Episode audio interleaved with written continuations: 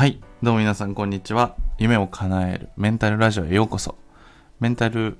コーチ、カズマです。ということで、今回のテーマは、夢を簡単に楽に叶えていく方法について話していきたいと思います。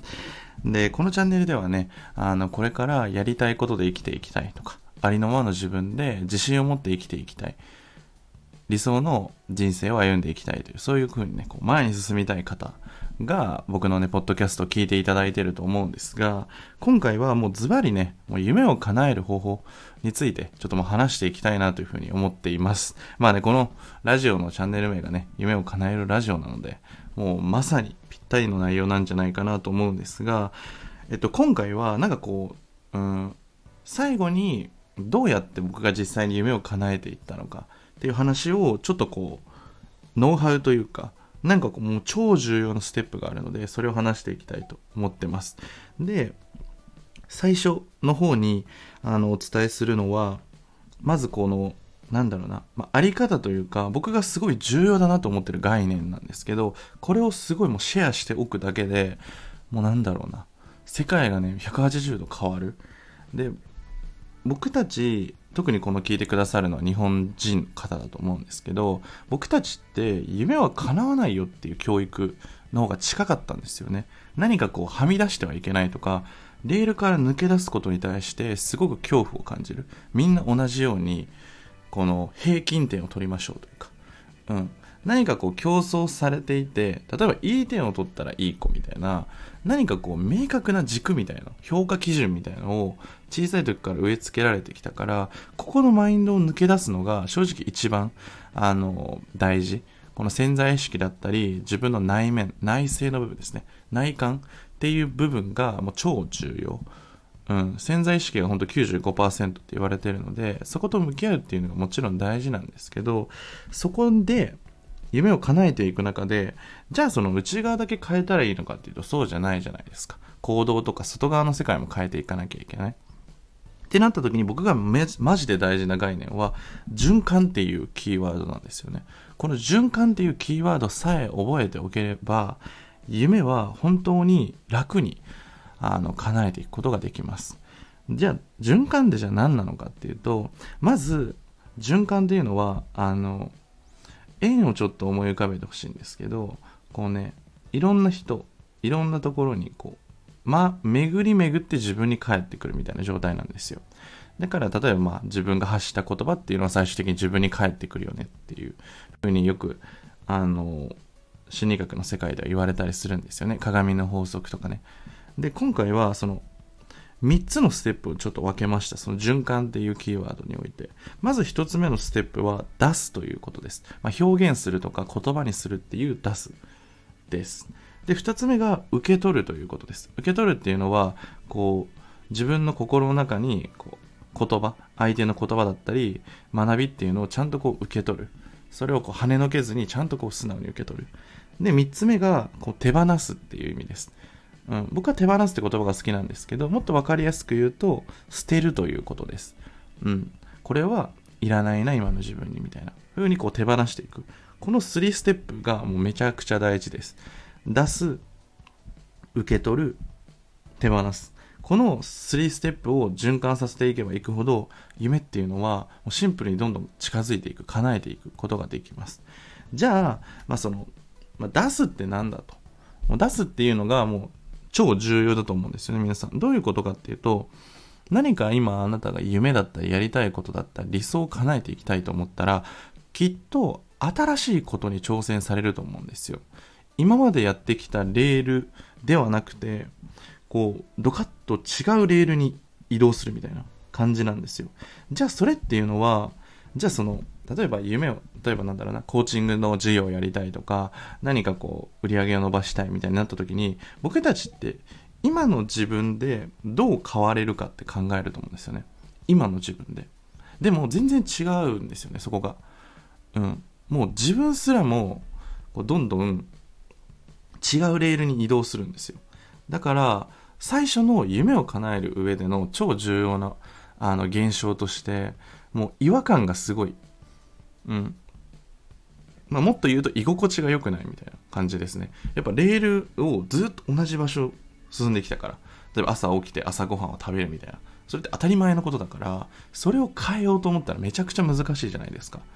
うん。だから僕たちってそのレールをいかにこう変えていくのか抜け出していくのか別のレールに飛び込むのかっていうのがすごく大事でこれが、まあ、未知の世界とか新しい世界、うん、例えばこうコーチングで今あの僕がサポートさせていただいている方に結構多いのが発信するのがもう超苦手ですみたいなこうツイッターでなんかうまく発信できないですとかインスタうまく使えませんみたいなことが結構多いんですけどあのこの出すっていうのはみんな初心者なんですよね。僕も Twitter やったりとか YouTube で音声やったりとかもう話し方も文章にするのめちゃ苦手だったんですよ。本当に。だからどうしたかっていうとまずはそれを表現していく出していくっていうのがめちゃめちゃ大事です。自分の感じていること思っていることとかをあのうまくなくていいんですよね。どうしても僕たちってなんかこう最初から平均点を取ろうというか、うーん、例えば自分がまだフォロワー0人なのに、1万人いるフォロワーの人みたいな発信をしちゃうとか、うん、なんかそのすごい人の発信を真似てしまっても、多分うまくいかないんですよね。で、僕は特に夢を叶える上で超大事なのが、自分のエネルギーをいかに相手に伝えるのかっていう部分なんですよ。だから、うまく伝えるとか、文章が上手とか、それが論理的で、うん、合理的で、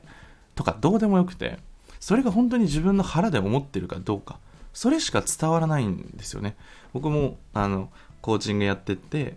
自分の話をたくさんしたこともあるし、いろんな方のお話を聞いてくださった、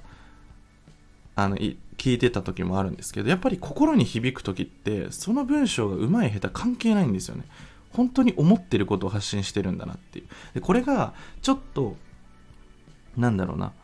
それのエネルギーっていうのは Twitter だろうがこのポッドキャストだろうが YouTube だろうがそのエネルギーってなんかね伝わるんですよ僕たち人間って超すごくて五感とか直感とかそういうものがあるからなんかこの人の発信ってちょっと嘘くさいなとかなんかこの人の発信って今の自分とはなんか違うのかもみたいな。逆に例えば昔僕の音声聞いてくださってたけどなんか今のカズマ違うかもみたいな。これっていうのは自分の中のこうなんだろうな。周波数というか自分の中の心で何が重要なのかっていうのが変わってきたりとかその人自身もしくは僕が変わってきたのかもしれない。僕の昔の音声と今の僕って全然声色とか話すスピードとかも全然違うんですよね。だからすごい面白くて、だからまず一つ目の夢を叶える方法の一つ目のファーストステップは、その出すという部分で自分の気づきとか本当に思っていること感じていること本当に伝えたいことをもうまんま Twitter とかインスタとかポッドキャストとか YouTube とかにも出すソーシャルメディアに出していくでそれだけじゃなくて、まあ、家族とか友達とかそういう部分で出していく。これはね、すごい大事です。本当に最初は未知と体験だから難しいんですよね。何からやればいいんだろうみたいな。で、それをまあ、一応、なんだ、ロードマップ的に教えることはできるんだけど、あの、すごい大事なのは、自分の思っていることを表現していいんだよっていうところ。それが、たとえ上手じゃなくてもいいんだよっていうところ。ここがすごい大事です。自分の思っていることをとにかく出すって練習をしていくと、自分に対して自己信頼が生まれてくるんですよね。今まで特に抑えてきたりとか、なんだろうな、すごい重たい考えを持ってた。自分のやりたいことなんてできないんだとか、自分なんてダメなんだっていうふうにこう押さえつけた生き方をしていた方は、特にここをパンって解放するだけでもうなんか、自分のエネルギー倍になりましたか？みたいな元気になるんですよ。で、それがまずファーストステップですね。自分の本心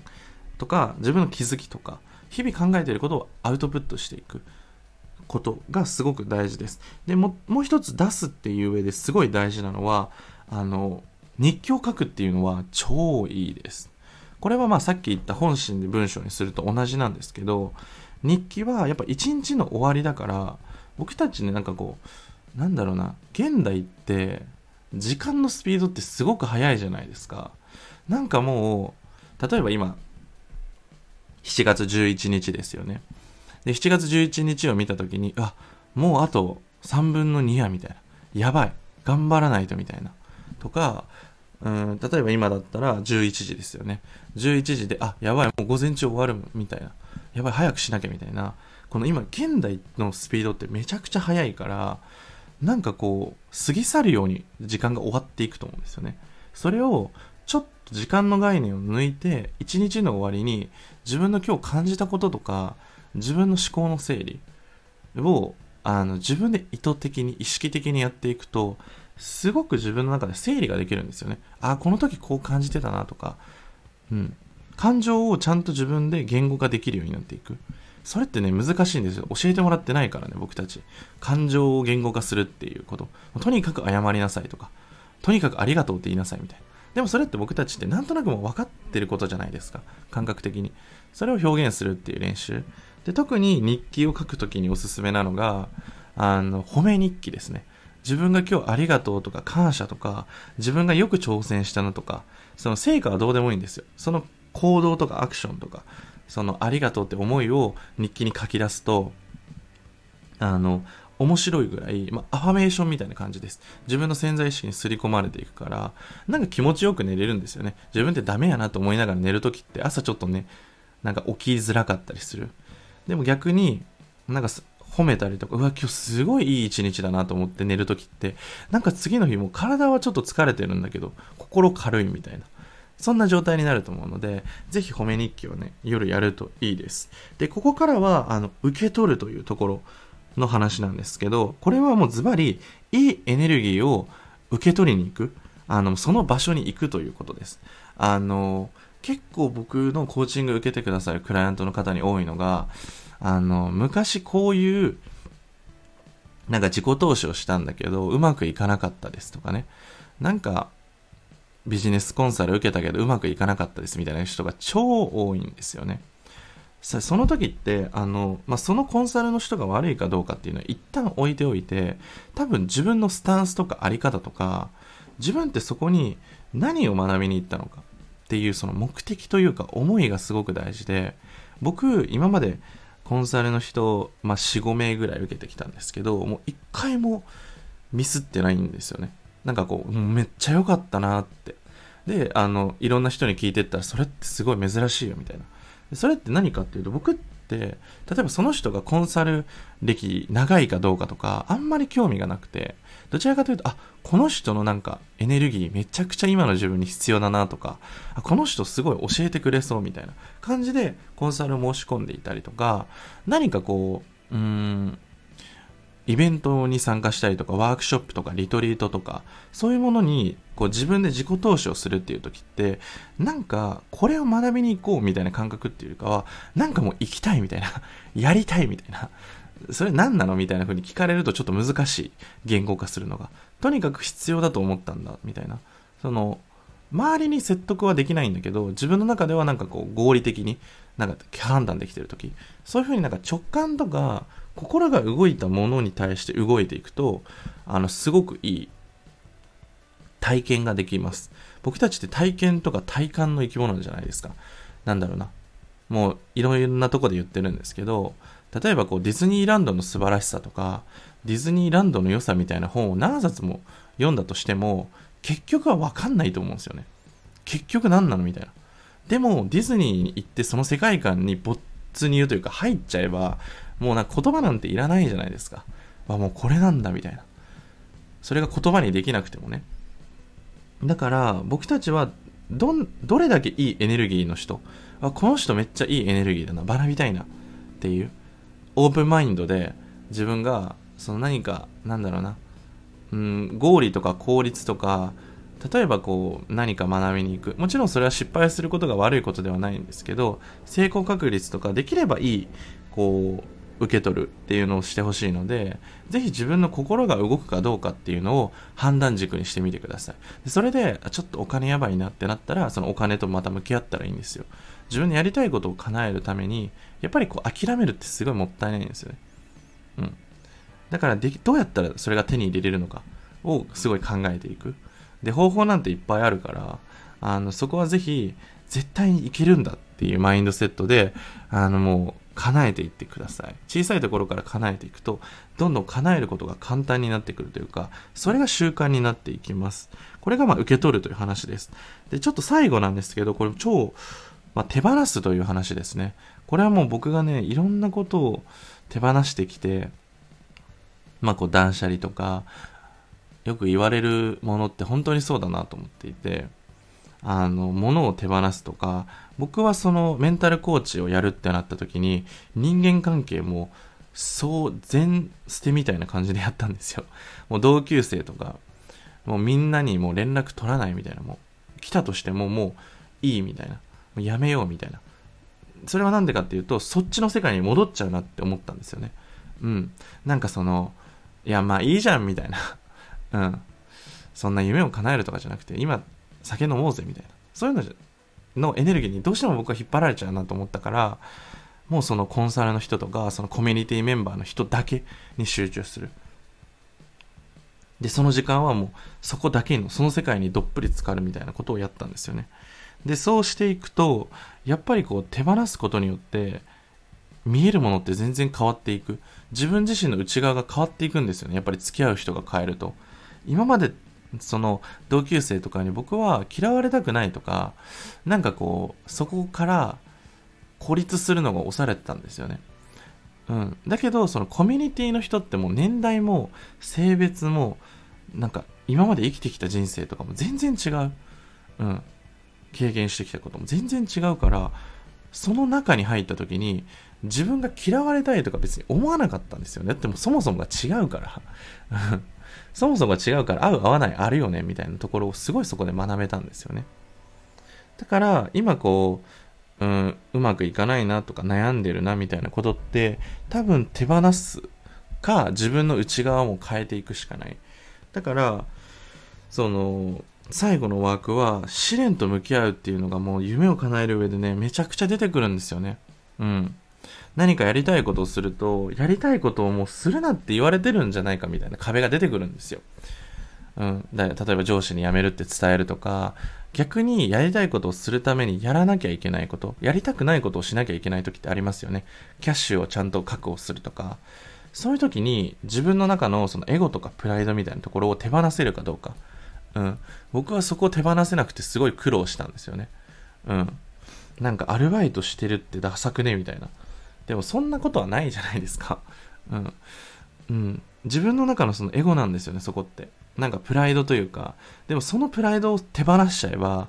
超楽になるんですよね。だって、お金稼がなきゃ、お金稼がなきゃって不安に思うよりも、さっさとアルバイトをしながら、いいバランスで事業を進めていった方がいいタイミングって絶対あるんですよ。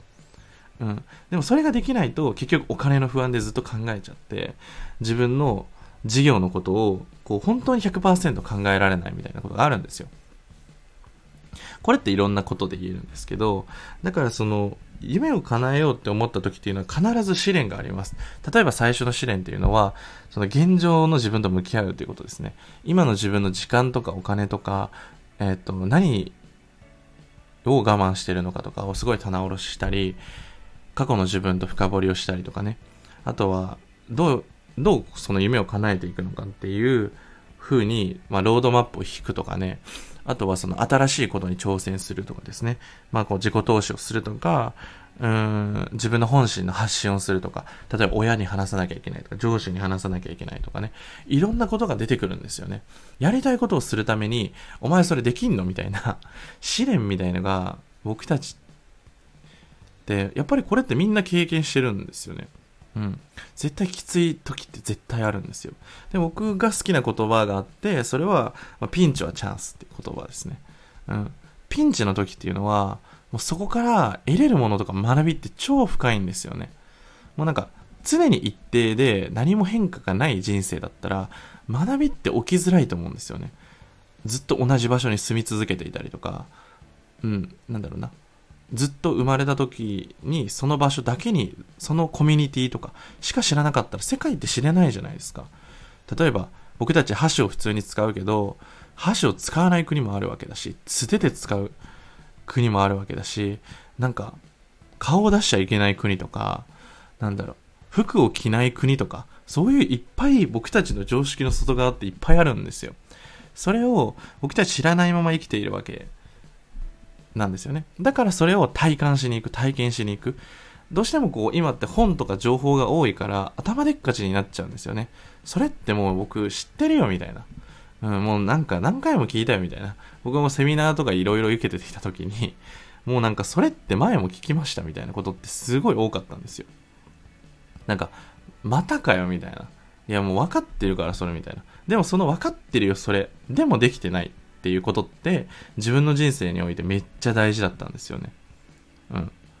僕だったら、うん、自分でやりたいことを今すぐやれよみたいな、なホリエモンの本とかセミナーとかでいろいろ言ってて、いや分かってるよ、でもできないんだよみたいな風に思ってたんですよ。でもそれって、できないって僕が決めていただけで、やりたいことに本気で向き合ってなかったんですよね。やりたいことがいつかできたらいいなとか、やりたいことしていきたいけど、今は無理だな、みたいな風になんか、漠然ともうなんか、諦めてたんですよね、現実をね。っていうのを向き合うのが怖かったから、いや、できねえよっていう一言でもまとめて、そこから離れるんですよ、距離を。でもやりたいことをするためには、やっぱマインドチェンジってすごい大事なんですよ。こう受け入れるですね。受け取る。その、僕が言ったその循環の中の2つ目のキーワードの受け取るっていうのが大事です。オープンマインドで、うん。例えば今ツイートするのむずいってなって時に、じゃあ100ツイートちょっとやってみましょうよって言われた時に、やりますって言えるかどうかですね。もうなんか、その人を本当に信じるのであればですね、自分が本当にその人が変えてくれるって信じるのであれば、もうノー思考でやりますっていうふうに言えるかどうか。これがすごい大事です。オープンマインドで、これはやるけど、これはやらないですみたいな、このなんだろう、つまみ食いというか、好き嫌いを出してしまうと、で、僕たちが夢を叶える時に必要なのって、自分が今までしたくないですって避けてた部分だったりするんですよね。家族と向き合うとか、仕事を変えるとか、上司とちゃんと話すとか、うん、うん。なんかそこにお金を投資するとか、時間をかけるとか、うん。そういうちょっとやりたくないことではないんだけど、避けてた部分ですね。でもその避けてた部分に僕たちの人生のメッセージとか、そこを抜け出すとめちゃくちゃパラダイムシフト起きるのにみたいな。うん、僕も何回もあったんですよね。ずっとうまくいかないみたいな停滞期とか、それこそその、親とすごい揉めて大学に行かなくなって、本当に自分のやりたいことも、こう、資格も、学歴も、何も誇れるものがないみたいな時ってすごいこうくすぶってて、ずっとしゃがんでるみたいな状態だったんですよね。しゃがんでたからこそ、僕はそこからもう変わるぞって決めたから、すごい大きくジャンプできたと思うんですよね。だからピンチの時ってこう、しゃがんでる感じなんですよね、膝をぐーっと。あとはもう飛ぶだけ。僕たちってこう、なんだろう。本当に直立してる時のジャンプよりも、しゃがんでからパワーを貯めて飛ぶ方が飛べるじゃないですか。そんな感じなんですよ、人生って。そのピンチとか逆境とか課題とかっていうのは、そのマジでチャンス。もう来てくれてありがとうみたいな。その時は思えないんですよ。なんでこんなことまた起きんだよとか、うわこれかよみたいな次は、みたいな。でもそれを楽しんじゃう。うん。そのなんかエンジョイっていう感じじゃなくて、やるかみたいな。これ言ったらやばいよな、みたいな。そういうちょっと自分の中で決めて飛び込む。で、それはやっぱり自分を信頼したりとか、自分の感覚っていうのを大事にするんですよ。この思考的なものじゃなくて、やっぱ思考で考えたら、そのピンチってもうピンチでしかないんですよ。逃げたいし、離れたい。できればやりたくない。もうだから人のせいにしたくなっちゃったりとか、その社会とか世間のせいにしちゃうみたいな。うん。そういう風な外部に要因があるように僕たちって思えちゃうんですよ。この人が悪いって。僕ももうついついやっちゃいます。うん。だけど、実は自分の内側に課題があって、で、それっていうのはダメな部分ではなくて、そこを乗り越えて消化できるようになったら、もっと成長できるよ。もっといけるよ。もっと夢叶えれるよ。みたいなチャンスなんですよね。だから今回この僕がその夢を楽に叶える方法っていうテーマで話したんですけど、そのもう勝手にあっちから来るみたいな感じです。課題っていうのは自分がもう夢を、これはもう本当にやりたいんだ。絶対叶えるんだっていうふうに決めると、あの、じゃあそれできんの？みたいな風に試されたりするので、そこをこう自分の中で信頼をして、絶対に乗り越えられるので、で、もし乗り越えられなかったら、あ、ちょっと乗り越えられないっす、みたいな どうしようみたいな風になった時って、大体会うべく人として会います。あ、この人、今自分に必要な人だっていう風に分かるので、そしたらもう素直に飛び込む。うん、このオープンマインドで飛び込むっていうのが夢を叶える上でめちゃくちゃ大事です。うん、自分の今の現実を変えたいなら違うレールに飛び込む。で、そこはきっと居心地が悪いです。全然安心感もないです。やっぱ怖いし、暗いし、どこに進むのかわからない。でもなんかそれが人生で、そういう風な生き方をしたいのであれば、ぜひこの音声またね、最初から今の感情で聞いてみてください。うん。めちゃくちゃ深い学びが多いと思うので、ぜひ聞いてみてください。ということで、今回の音声は、夢を簡単に叶える方法でした。いかがだったでしょうか？もうすごい重要なテーマで、僕の人生を深掘りしたとし、した時も思ったし、クライアントの方を見ててもやっぱり思ったんですよね。やっぱりこう、自分を変えようというか、自分の現実を本当に変えようと思ってる人のところに、ちゃんと課題というか、なんかこう、試練っていうのを与えられるなって。でもそれは一人で乗り越えられなかったけど、僕とコーチングを受けているから乗り越えられたみたいな。それってでもコーチング受けるって決めたのは、そのクライアントの方、本人なんですよね。だから、自分を信頼して飛び込むことができたら、あとは必要なものっていうのを勝手に揃ってくる。もちろん、今回言った出す、受け取る、捨てる、この3ステップは主体的に全体やってみてください。これはね、勝手に待つとかじゃないので あの、自分でやるっていう風に決めてやってみてください。そんな難しいことはなかったと思うので、ぜひやってみてください。ということで今回の音声はこれで以上になります。最後まで聞いていただいて本当にありがとうございます。で、下の概要欄の方に、あの、無料マスターメンタル講座っていうね、講座を開設しました。そちらでは、どうやって今回話した夢を叶えれるのか、自分らしくありのままの自分を認めて、自信を持って人生を生きていくのか、クリエイトしていくのかっていうのを、超いろんなステップ、行動編、自己理解編、メンタル編とかね、いろんな章に分かれて超細かく話しています。で、その章も随時ね、僕の中で更新していく予定なので、ぜひ、あの、自分のメンタルをマスターしたいという方、理想を叶えていきたいという方はそちらの概要欄チェックして、あの、ぜひ講座受けてみてください。そちらにはね、もうたくさんのもうコンテンツとか、あの、プレゼントだったり、をね、あの、あるので、ぜひちょっと楽しみに、あの、受けてもらえればなというふうに思います。ということで、今回のテーマはこれで以上になります。本当にありがとうございました。ではまた。